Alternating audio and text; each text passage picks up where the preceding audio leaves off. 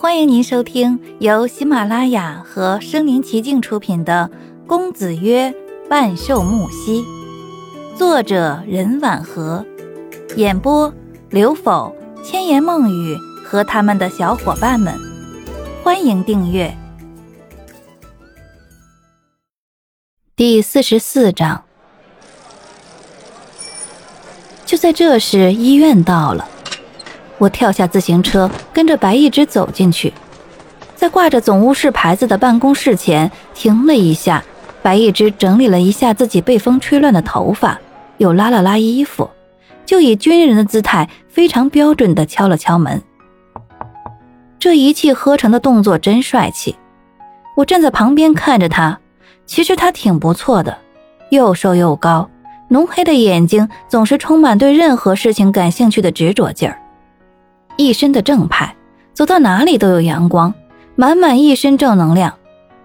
屋内传来暗沉缓慢的声音：“请进。”白一枝推门而入，一个年轻医生从里面出来，门卫何言。好奇心重的我从门缝看进去，里面有个满头白发的外国人。白一枝和他握握手，从公务包中拿出一个透明塑料袋，交给他说。林医生，就是这瓶药，需要您看看。林医生戴着手套，从袋子中拿出药瓶。我忽然发现那瓶子十分眼熟，好像在哪里见过。林医生拧开瓶盖，在瓶口处闻了闻。这一动作让我猛地想起，曾经我也这样闻过一瓶药，那是木西身上掉下来的。安竹拿去还给他，他收下了，确定就是他的。我想要看清楚那瓶药，脸快要贴上门缝了，可是脚下一个没站稳，门忽然就被我不小心推开了。林医生和白一枝转头愣怔的看着我，白一枝立马向林医生解释：“啊，他是我的朋友，我让他在门外等着，估计是急了。”林医生用着蹩脚的中国话说：“让他进来吧，这里有凳子。”还对我友好的说道：“哦，不用客气，谢谢。”我朝林医生点点头，就坐在离他们最近的凳子上，能清楚的看到那瓶药，黑色如黄豆般大小的药丸。我心想，这瓶药怎么和木西的那么像？难道是新生产的药品吗？林医生用牙咬下一点药丸，皱着眉头思索了一会儿，对白一枝说。嗯，这不是市面上普通的药品，应该是合成的。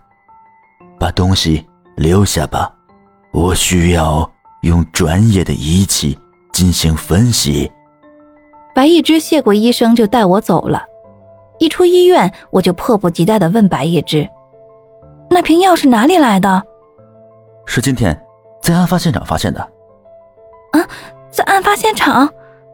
白一枝边推着自行车边说道：“不是受害者身上的，就是凶手身上的。”见我忽然愣住，白一枝拍了拍自行车车座，叫我：“走快点，一会儿我还得回去加班。”我心事重重的坐回自行车后座，心想：凶手不可能是木西，我从来没有见过他戴礼帽，可能是考虑晚上加班比较晚。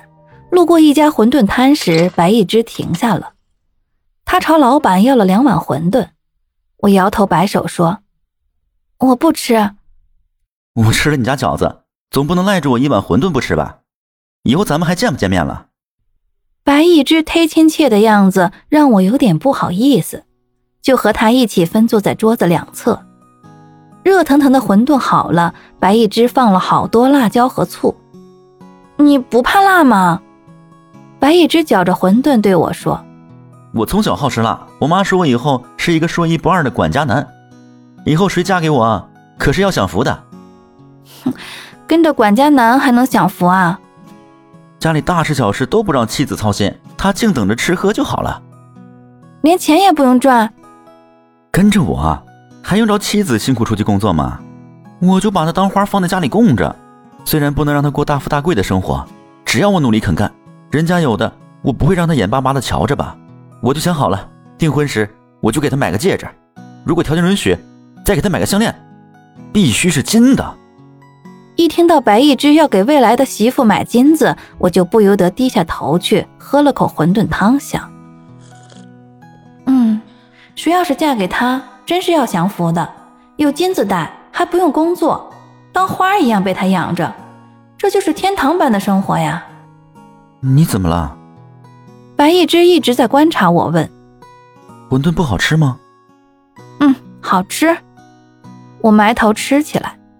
白一枝忽然就笑了，露出一排洁白整齐的牙齿，声音从我头顶传来。他说：“哼，我就适合找你这样的，跟白开水一样，让人看着就发愁。”啊，你恼什么呢？瞅你没心眼儿，总是被人耍。如果有我在，看谁敢找你麻烦。我虽然给不了你荣华富贵，绝对能保你一辈子安安全全、健健康康。我看着白一只灼热漆黑的眼睛，怔住了。吃了馄饨，白一只满头冒汗，可在我认真注视他的那一瞬间，他竟止住了声音。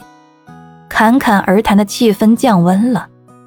白一只突然意识到话有点多，不好意思的挠了挠头，脸颊通红，说：“我刚才真是说过头了。”没事儿。我笑笑，低头吃馄饨。接下来，我们头对着头，默默吃着东西，没有再说话。吃过饭，我又坐上白一只的自行车。